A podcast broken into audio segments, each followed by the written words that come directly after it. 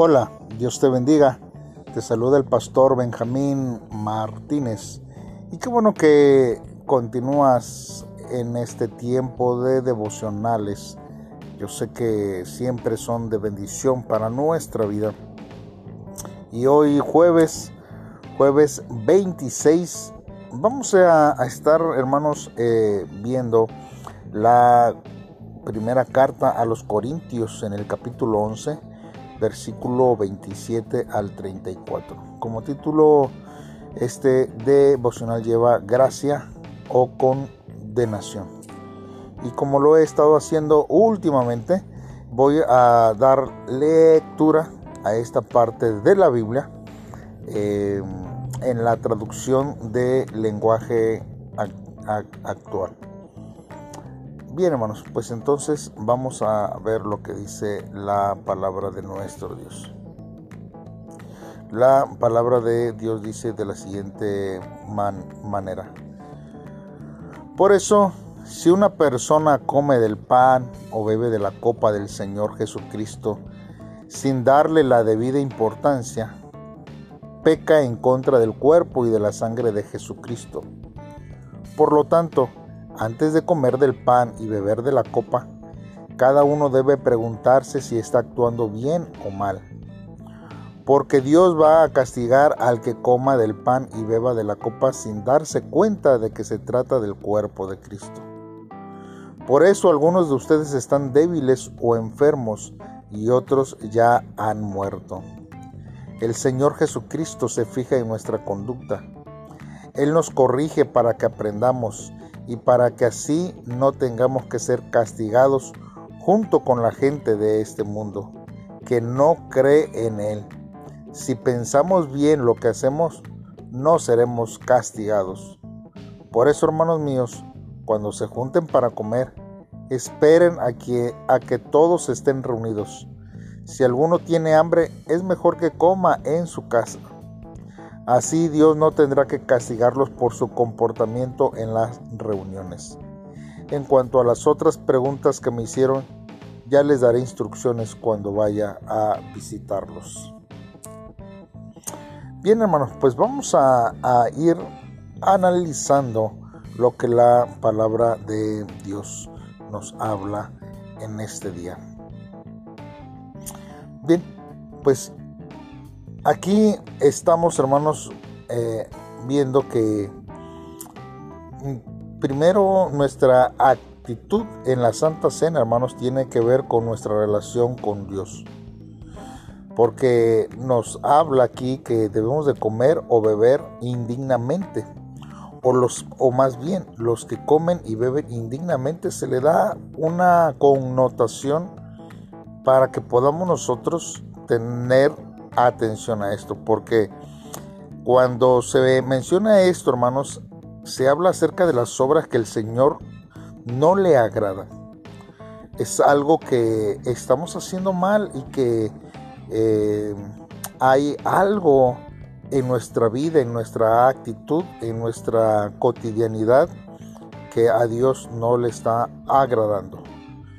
Cuando el apóstol Pablo nos da este pasaje. Nosotros vimos el día de ayer que está amonestando a los ricos, que ellos llegaban antes y comían todo y dejando con hambre a los que llegaban más tarde.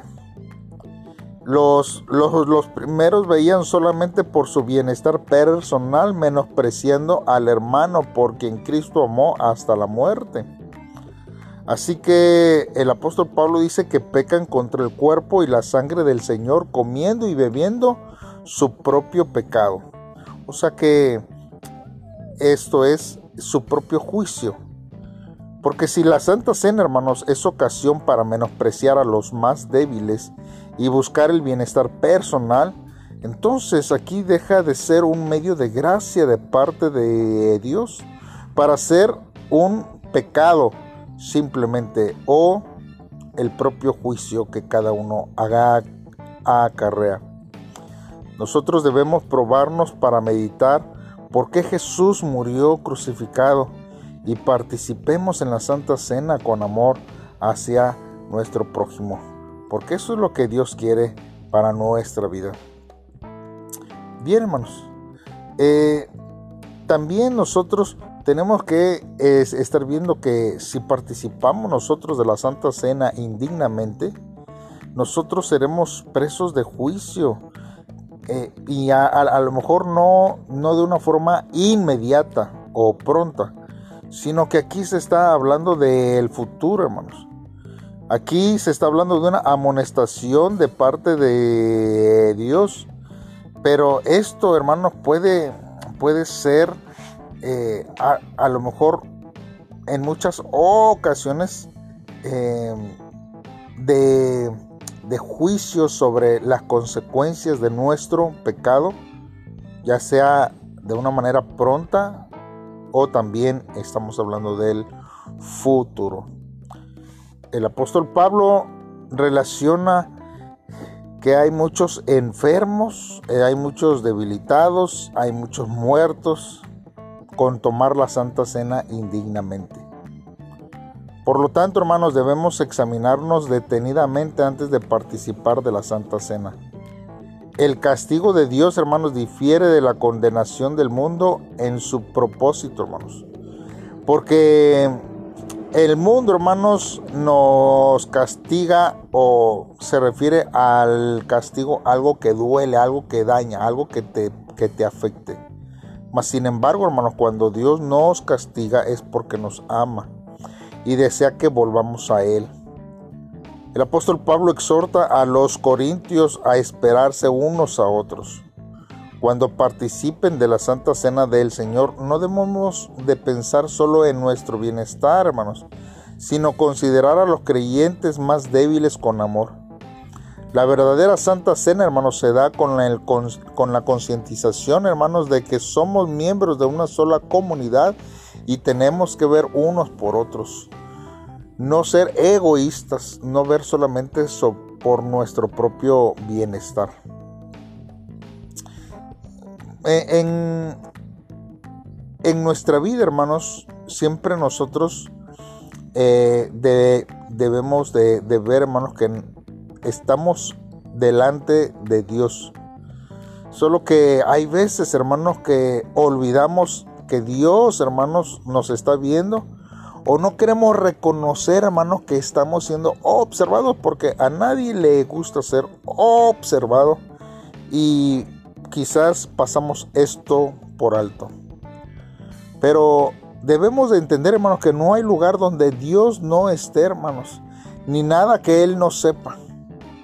Nosotros debemos identificar esta clara verdad y que es el primer paso para reconocer, hermanos, que el Señor vive, hermanos, y esto significa ser conscientes de la presencia de Dios en nuestra vida.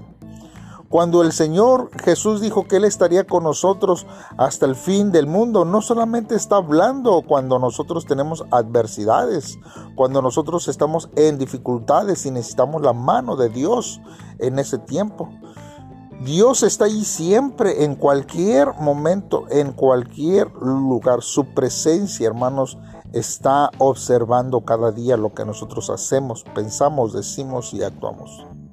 Entonces, hermanos, ¿qué debemos hacer para permanecer ante la, ante la presencia de Dios?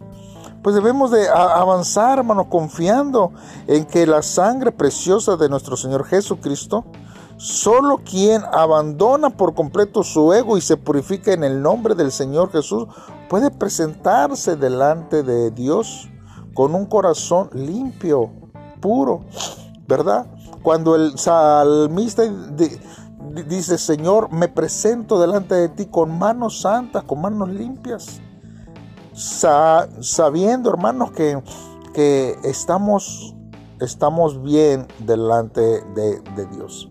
Y si no estamos bien, pues entonces, hermanos, tenemos que acercarnos a Él y pedirle perdón por todo aquello.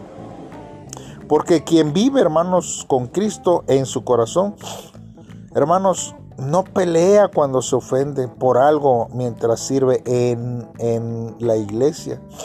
Y tampoco cae en la trampa del rencor por más quejas y descontentos que tenga Por lo tanto, hermano, quien causa conflictos diciendo que sirve en la iglesia, hermanos, debe fijarse si realmente tiene a Jesús en su corazón.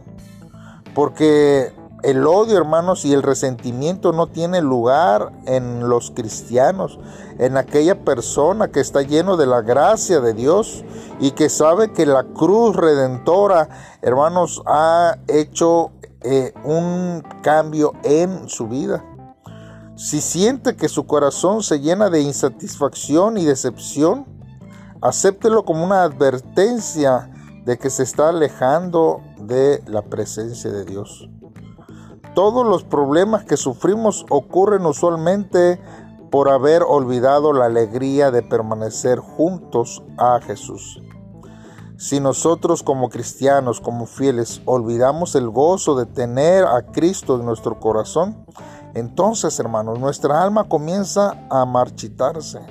Comenzamos, hermanos, a, a declinar en cuanto al amor de Dios, al servicio de Dios. El mayor regalo que nos da el Señor es vivir amándonos unos a otros y en comunión con Él.